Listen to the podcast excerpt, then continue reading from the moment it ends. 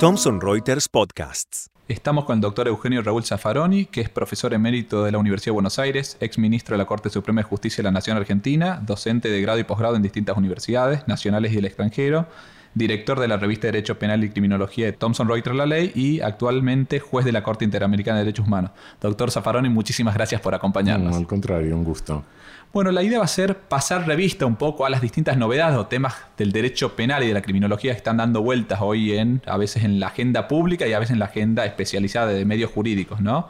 Bueno, la primera pregunta o eje temático está referido al sistema penal juvenil y el tema de la imputabilidad e inimputabilidad. ¿Qué nos podría contar, doctor, al respecto? Bueno, eh, independientemente de que esto creo que de momento está mm, salta la opinión pública como una forma de eludir un problema real.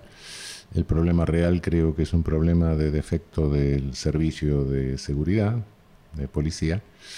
Eh, no conozco bien el tema, pero por lo que he visto y alguna reunión que he tenido con vecinos de la zona sur, ha habido algún problema con el retiro de la gendarmería y ha habido alguna carencia o algún defecto en el servicio policial.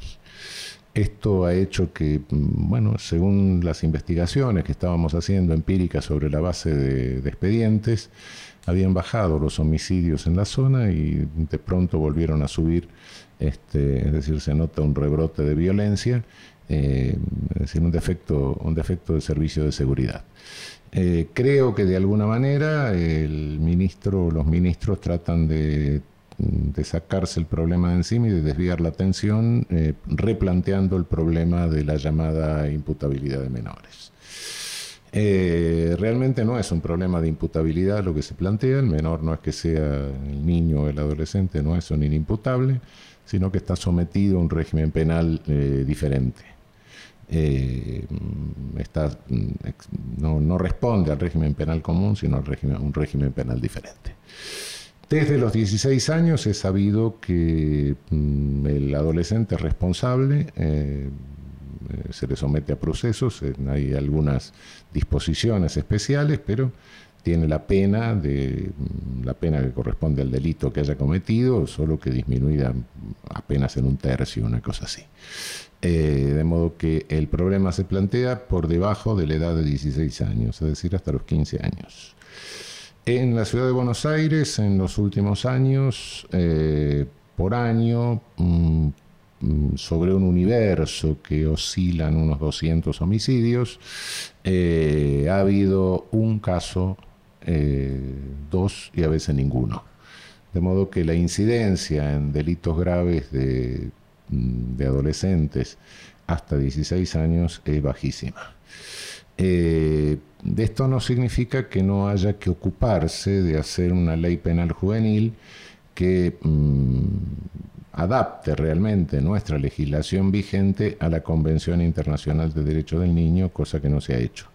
Pese a que hay varios proyectos y que hubo varios proyectos en el Congreso.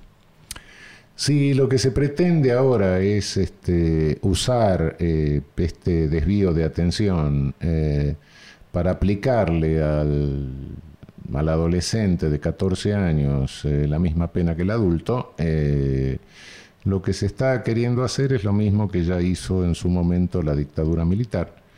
Y después tuvo que dar marcha atrás la propia dictadura militar porque nadie puede cambiar la naturaleza de las cosas.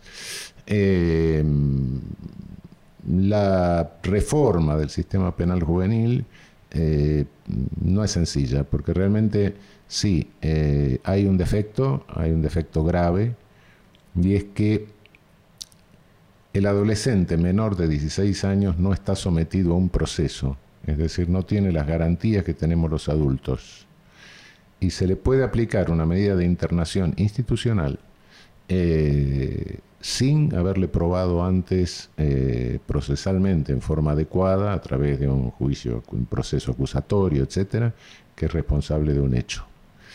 Eh, nuestra ley vigente se dice sí proviene de la dictadura, no proviene de antes. La dictadura la refritó, pero en definitiva es la de antes.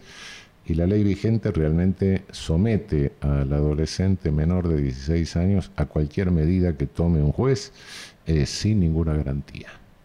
Ese es el grave problema. Pero por otro lado, bajar la edad de procedibilidad, que esa sería la cuestión, no, no de punibilidad, sino de procedibilidad, es otro problema. Porque entonces se plantea el problema de la prisión preventiva y se plantea el problema de la duración de nuestros procesos. Eh, de modo que es una cuestión que hay que, hay que madurarla un poco y hay que, mm, hay que reflexionarla bastante. No creo que esto se pueda resolver eh, a través de medidas sensacionalistas o eh, de distracción de la atención cuando es un problema que lo tenemos desde hace unos cuantos años y nunca lo hemos resuelto. Y en materia, en, los últimos meses se habló de bueno, lo que es flagrancia, la ley del arrepentido, etcétera. Eh, ¿qué, opinión tiene al respecto de este tipo de figuras? No, no me gusta de ninguna manera la sentencia condenatoria preaporté. Este, creo que sería conveniente que los procesos se hagan como se deben hacer. Eh, no con la cuestión de la flagrancia solamente, sino también con otra cosa. Nos estamos quedando sin juicios orales. Es decir, eh, no hay una administración de justicia en el mundo que permita que todos los conflictos se puedan resolver en un juicio oral porque no hay presupuesto que alcance. En consecuencia, nos está pasando lo mismo que está pasando en, bueno, y que pasa en Estados Unidos con la Priver Gaining. Es decir, lo que estamos haciendo es eh, reemplazar presos sin condena, que serían los de prisión preventiva, por condenados sin juicio a través del eh, del, este, del procedimiento abreviado. Es decir, es una suerte de extorsión, se le dice al sujeto, bueno, usted arregla por tanto, bueno, y, tiene interés, bueno, eh, si el sujeto es culpable, eh, bueno, sí, quiere, entonces se negocia directamente, se negocia tiempo, no, no es otra cosa, es como si estuvieran arriba un mostrador negociando tiempo, bueno, yo quiero comprar por menos, vos por más, entonces al aparato judicial le interesa que arregle porque si no se colapsa y al preso le interesa salir porque quiere estar menos tiempo preso. Eh, bueno, ahora si es inocente ya la cosa es un poco más grave. Este, se convierte en una extorsión un poco más grave. Este, esa es la distorsión que estamos teniendo en el, proceso penal. Sí. Em, pasando un poco al nuevo Código Procesal Penal y al sistema acusatorio, em, ¿qué podríamos decir al respecto? Bueno, el riesgo que tiene el sistema acusatorio es este, de que en realidad se convierta en un sistema de private gaining, en un sistema de negociación. Este, y mm, en Estados Unidos el noventa y tanto por ciento de los procesos se terminan por private gaining. Es decir, eso del jurado y qué sé yo, lo vemos por televisión, pero en la realidad no, no, no funciona así. Este, por otro lado, sí tiene una gran ventaja que con el sistema acusatorio que desaparece la figura del juez de instrucción, de instrucción, que es una especie de comisario con título. Este, bueno, eh, sí, es una figura, un resabio napoleónico, digamos, que nos queda a nosotros porque eh, nosotros copiamos el código italiano eh, cuando ya Italia lo había derogado unos años antes, así como copiamos la ley de ejecución española cuando ya la había derogado España unos años antes. Pero bueno, el código fascista para nosotros en 1992 fue un gran adelanto. Eh, imagínense cómo estábamos antes.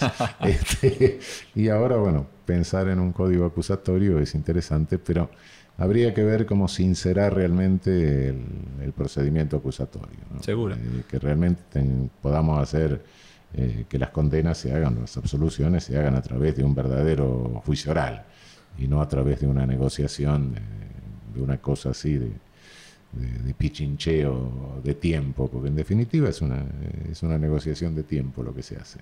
Claro. Y em, hace poco, hace algunos meses, en el Congreso entró un proyecto de responsabilidad penal de las personas jurídicas.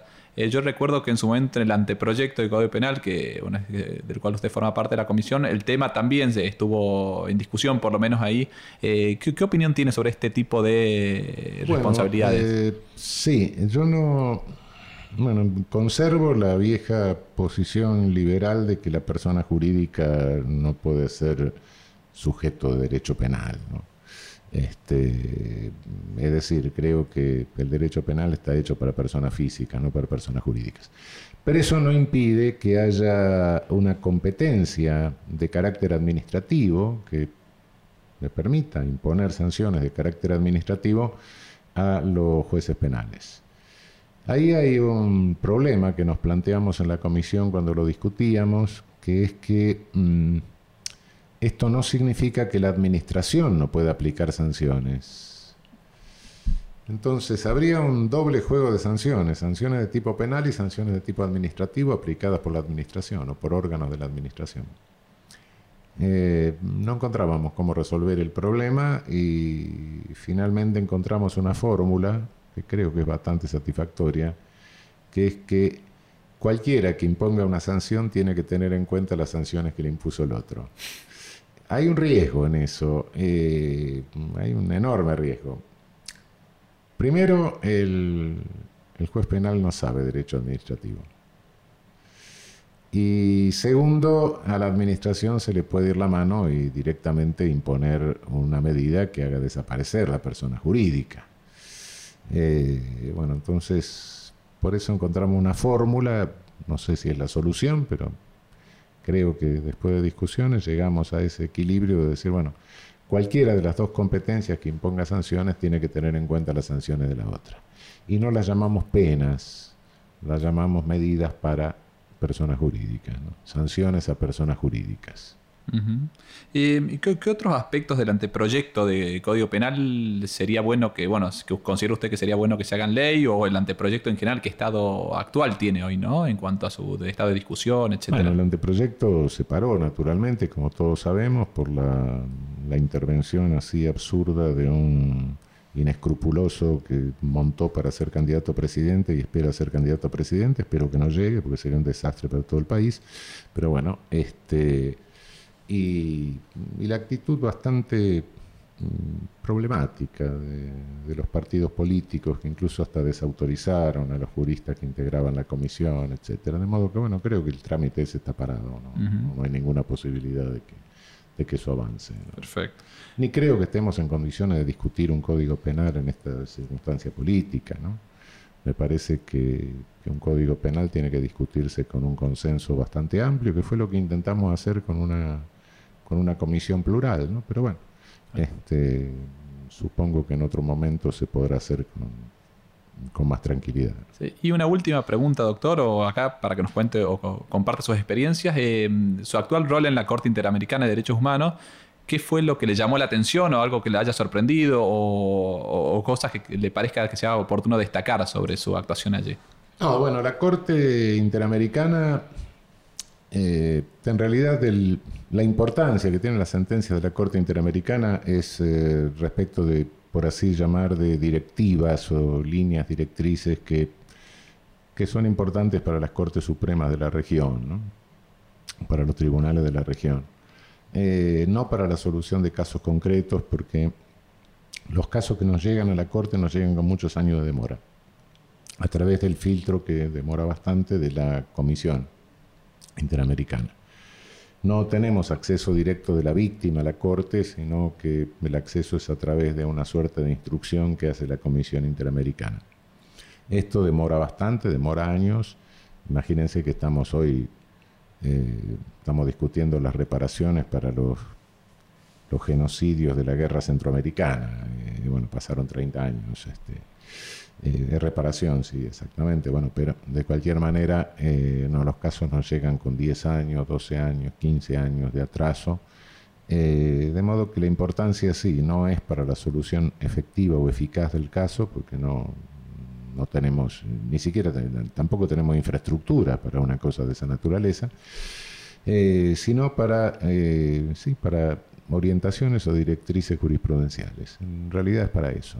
El, el trabajo de la Corte es interesante, este, nos permite visualizar un poco la, eh, la panorámica de la región en materia de derechos humanos. Eh, hay cosas puntuales que son importantes.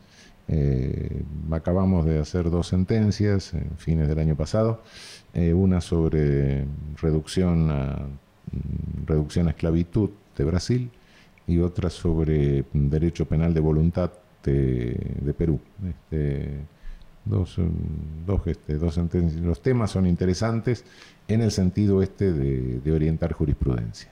No en el sentido de solución de casos concretos, tendríamos que tener una, una organización distinta, si se quiese un día suprimir la comisión y pasar el acceso directo a la víctima, como tiene, eh, como tiene la Corte Europea.